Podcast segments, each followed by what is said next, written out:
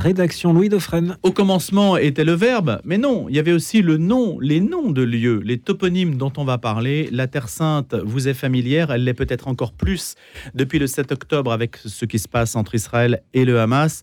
Et c'est aussi un prétexte pour aborder la diversité de ces noms de la Terre Sainte avec une spécialiste, Elisabeth Calvarin, ancien rapporteur de la Commission nationale de toponymie ancienne présidente du groupe d'experts des Nations Unies pour les noms géographiques, et puis qui a passé une partie de sa vie avec l'IGN, l'Institut géographique national, à arpenter des lieux improbables du monde pour les cartographier et trouver les noms, comment les choses se disaient localement parlant dans des langues que peut-être personne ne parle, ou alors on les connaît peu.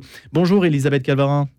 Bonjour Louis Dauphren. Merci d'avoir accepté notre invitation autour. Alors, je le précise, c'est un dictionnaire des noms de l'Orient qui aujourd'hui n'est pas disponible. Il n'est pas disponible en, ligne, il n'est pas encore euh, publié, il pourrait l'être aux éditions du CERF, aux éditions Nord et Champion, avec euh, notre chroniqueur euh, Jean Pruvot qui vient tous les vendredis, donc ce n'est pas accessible, on ne peut pas s'y reporter, mais vous allez quand même nous donner une idée du travail que vous avez entrepris à partir de ces noms de lieux bibliques. Hein. j'ai sous les noms, j'ai sous les yeux par exemple le nom bah, Israël tout simplement, et puis il y a quantité d'autres noms dont on va parler, Naplouse, Hébron, Gaza, Jenin, etc. Euh, où vous êtes allé explorer tout ça. Expliquez-nous votre intention. Tout d'abord, merci de, me recevoir. Euh, il est vrai que c'est un, une toponymie qui est très particulière. Euh, particulière parce que on l'aborde d'une façon par, les, par des livres saints. les livres saints, je parle donc de la Bible hébraïque, de la Bible je dirais, en français, euh, par la Bible de Jérusalem ou la Tobe, la, traduction œcuménique de la Bible. Et puis, euh, je me suis permis aussi de, de regarder ces noms à travers le Coran, donc euh, par un, livre saint que peut-être certains de vos auditeurs ne connaissent pas bien et qui pourtant ont a, du poids dans cette région.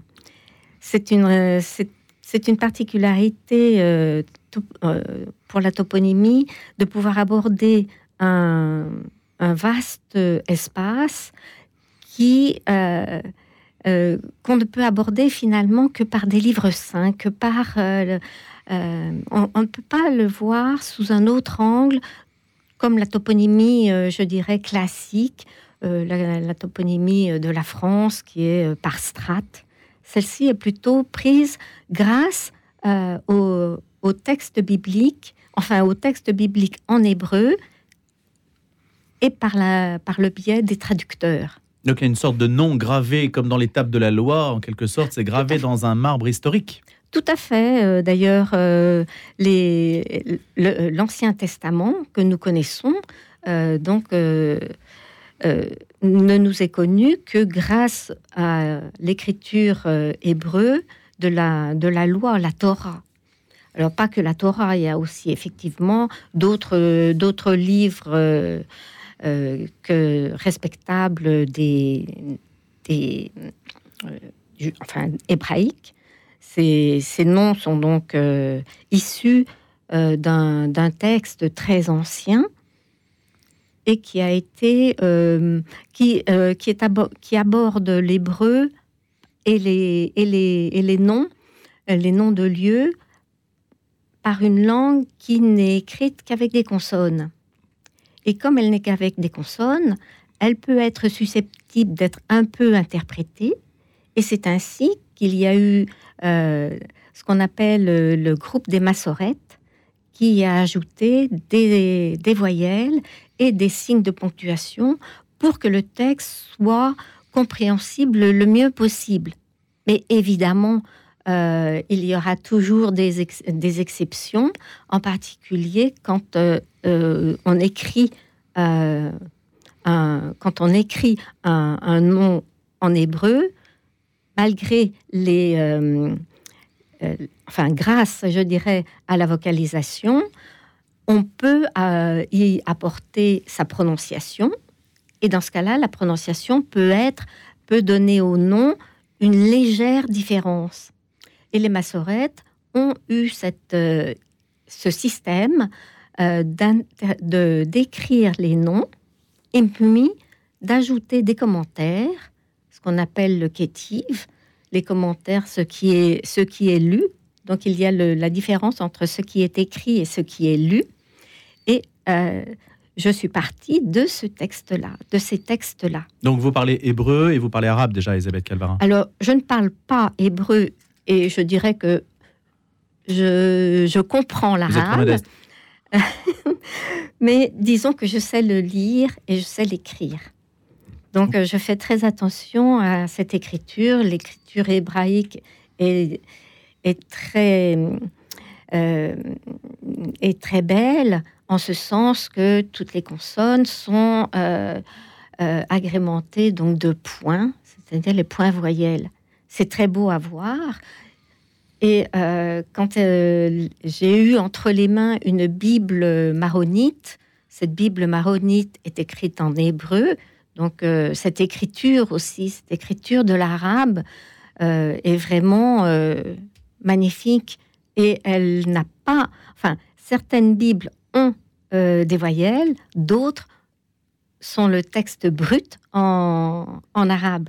Donc il faut pouvoir, quand on connaît la langue, on peut très bien euh, lire cette, Bible. et si on ne la connaît pas, Évidemment, et c'est pour ça que vous êtes là. Voilà. Elisabeth Calvarin, le... il y a les toponymes et il y a ce qu'on appelle les exonymes. Par exemple, Saint-Jean d'Acre, on peut dire que Acre, c'est l'exonyme français de Aco. Et puis, il y a, voilà, et Aka. Donc, il y a, y a, plusieurs termes pour désigner un seul nom. Et euh, c'est souvent lié au passage de français dans la région. Ah oui, tout à fait. Et puis surtout de la prononciation euh, donc des croisés, puisque vous parlez de d'Acre, euh, c'est donc de, des croisés qui, entendant Ako ou Aka, ont essayé de le prononcer. Ils l'ont prononcé Akon. Rien à voir avec le rugby hein, pour Aka. Non, rien à voir. ils l'ont prononcé de telle façon que le, gosier occidental a fait que euh, de Akon, Ako, Akon, on est passé à Acre. Et Acre est devenu un exonyme. Un exonyme, c'est, euh, je dirais, un nom français. Voilà, un nom français, un nom français euh, d'un lieu étranger, le nom français d'un lieu étranger. Et là, il y en a quelques-uns quand même sur cette terre. Ben, vous avez euh, donc, euh, vous parlez de Saint-Jean d'Acre, enfin Acre.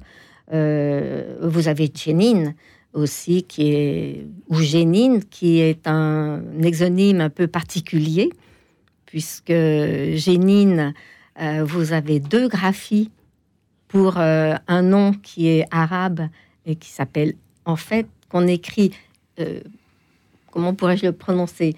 En, français, ça pourrait se lire Janin, ou mais euh, sans le E final, le E neutre.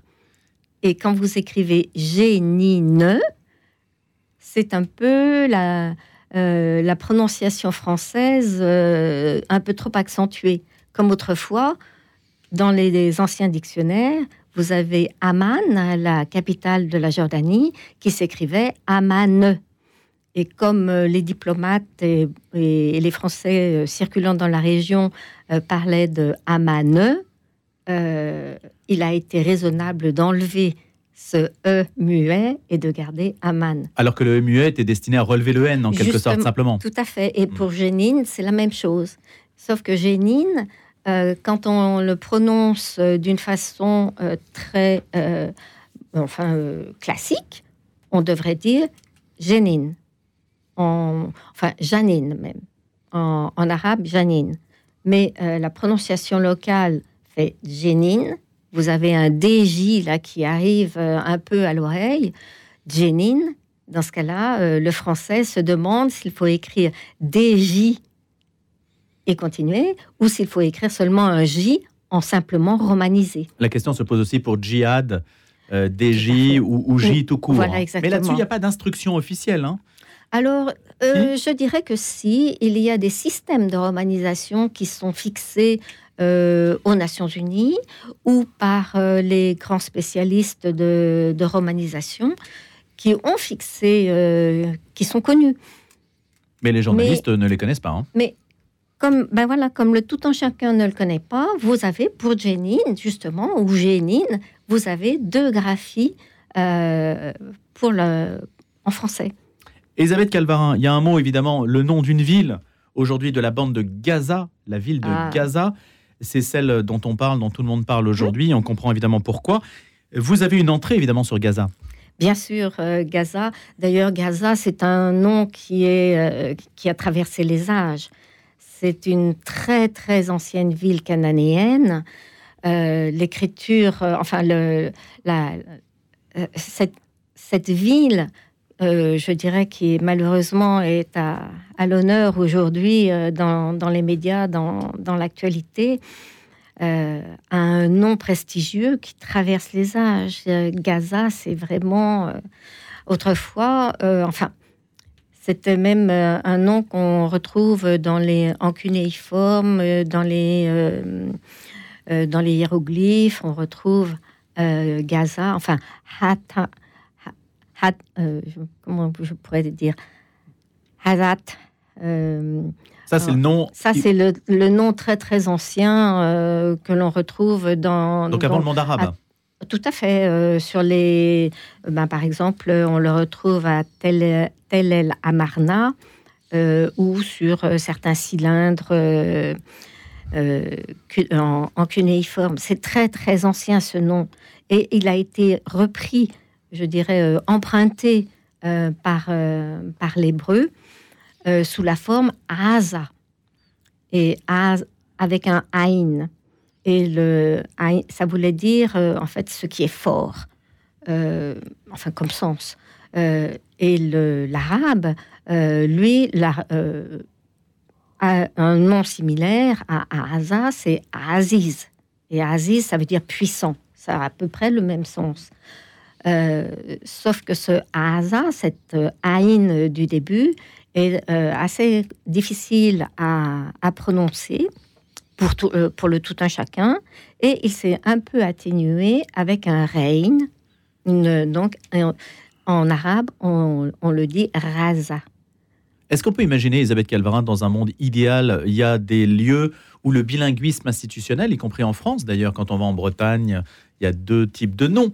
On peut imaginer que dans dans cette terre sainte, il puisse y avoir un nom arabe, un nom hébreu qui, qui coexistent dans les appellations et, et dans la visibilité qu'on pourrait leur donner si on imaginait une suite politique où les deux peuples pourraient s'entendre. Est-ce que c'est aussi ça ah le but de la, de la toponymie? Est-ce que c'est de pacifier les relations entre les gens? Oh, Sans doute.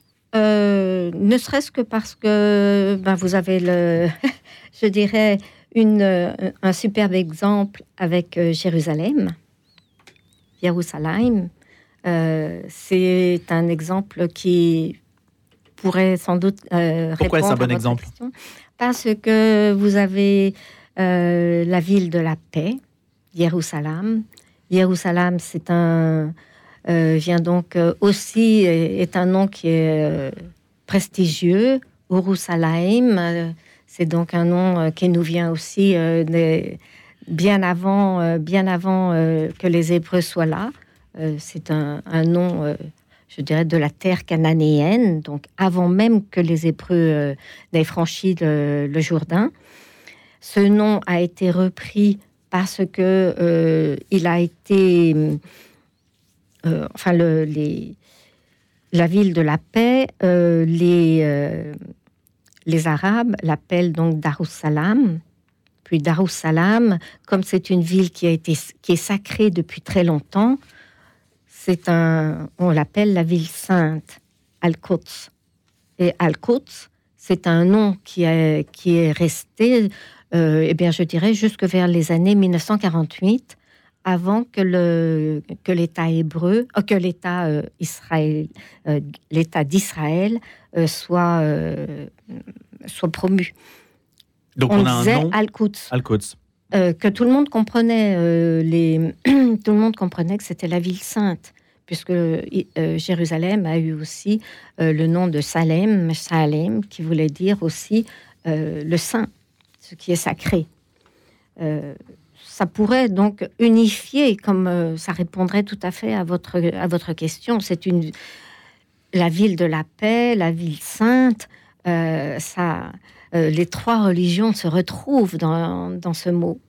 Dites-nous, Elisabeth Calvarin, puisque vous avez été aux Nations Unies, est-ce qu'il y a une, une intention des Nations Unies à travers la, la question de la toponymie Il y a l'intention de, un peu comme l'accord de Montego Bay, vous savez, à, régler ou, tente de régler la question des délimitations maritimes. Est-ce qu'on veut aussi délimiter les, les noms pour que chacun, les frontières soient bien reconnues par tous et que ces noms soient encore une fois une source de paix Est-ce que c'est ça derrière les Nations Unies? Est-ce qu'il y a une visée politique de cette nature? Vous qui avez représenté la division francophone sur ces noms géographiques. Euh, Sachant que la France, c'est sur hmm. tous les continents. Hein. Emmanuel Macron l'a encore rappelé, c'est le deuxième espace maritime du monde lorsque euh, il a parlé de notre espace maritime et de, de l'importance du rayonnement français.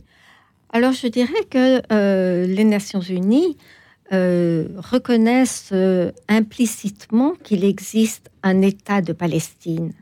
Car dans quand nous nous réunissons en session, nous, nous sommes euh, chacun euh, représentants d'un État. Et il se trouve qu'on a, que lors de nos sessions, il y a deux États, deux membres, deux non-membres observateurs aux Nations Unies, à savoir l'État de Palestine. Ils ont leur, leur étiquette. Leur étiquette et euh, le Saint-Siège.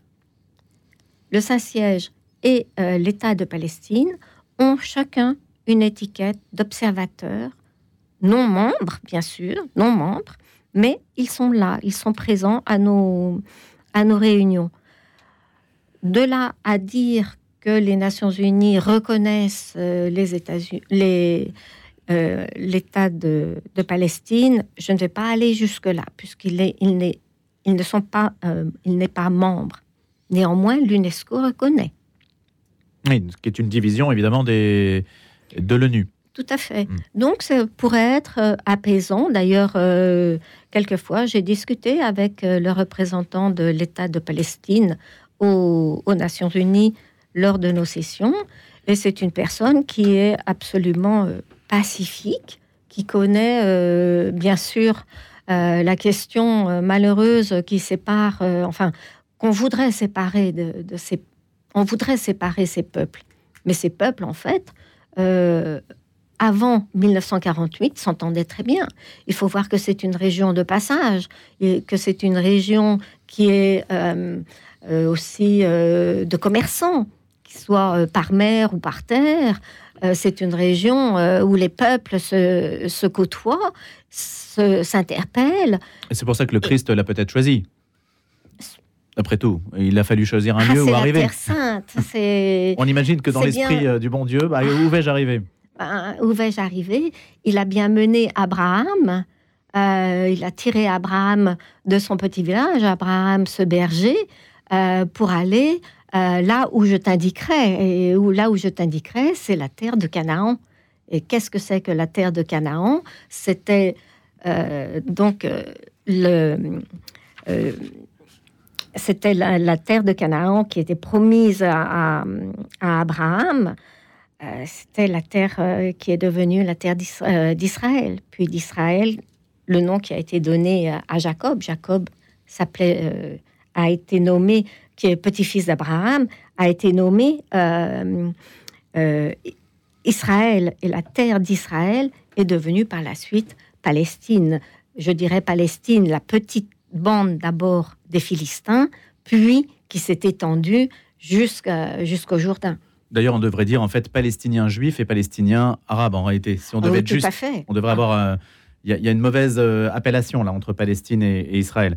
Le, euh, Elisabeth Calvarin, juste pour étendre un petit peu le sujet, il nous reste malheureusement pas beaucoup de temps. Est-ce que à l'ONU, il y a beaucoup de controverses autour d'entités non reconnues qui voudraient leur indépendance et qui se fondent sur la, sur une réalité toponymique et qui disent voilà, le, ça s'appelle de telle manière à tel endroit, donc ça m'appartient.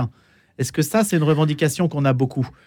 Ah, la question de séparation, enfin de des territoires. Des territoires qui, doivent coller aux langues. Est-ce que ça, vous, vous avez ce, ce, sentiment, y compris dans des territoires dont on parle jamais, par exemple ah, entre bah, l'Érythrée ou choses comme ça Il y a eu, bah, il y a eu euh, grande polémique, par exemple, pour la Macédoine.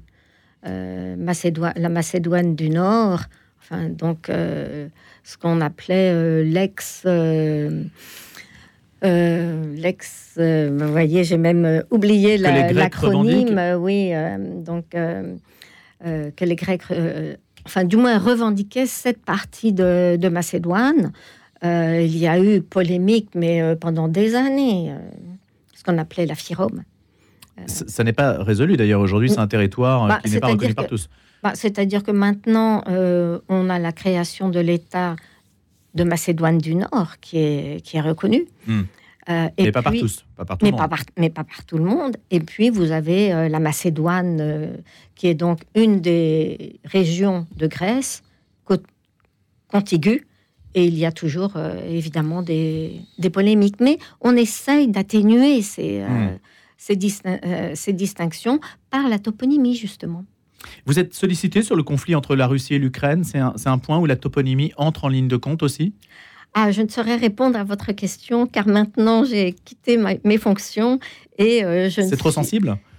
Ben, c'est pas que ce soit trop sensible, mais c'est-à-dire que maintenant je suis un petit peu, dirais-je, en dehors du coup. Et euh, je, ça m'est difficile maintenant pour moi de, répondre puisque je n'ai plus les, le, poids suffisant euh, de hmm. représentants euh, de la France euh, dans ces, dans ces instances. Il y a toujours une, un dernier mot sur le Biélarus, Biélorussie. Ah oui, oui, ça c'est toujours, tout à fait controversé? toujours, toujours. la Biélorussie nous interpelle tout le temps pour que nous prenons, prenions en compte Bélarus. dit-on le Bélarus, la Bélarus, des Bélarusiens, des Biélorusses. Euh, ça, c'est toujours hmm. la controverse. Merci beaucoup, Elisabeth Calvarin. Alors, évidemment, ce dictionnaire monumental, hein, il fait à peu près 800 pages. Pour l'instant, c'est à l'état de PDF. En tout cas, j'ai pu en profiter. Je vous en remercie. C'est un travail euh, fantastique, prodigieux pour les passionnés, évidemment, de langue, et puis aussi pour les passionnés euh, de géographie, d'histoire et, tout ce qu'on a pu mentionner. Et on espère évidemment qu'il y aura une, une publication de ce dictionnaire. Elisabeth Calvarin qui était donc notre invité, invité de la rédaction, ancien rapporteur de la Commission nationale de toponymie et ancienne présidente du groupe d'experts des Nations Unies pour les noms géographiques.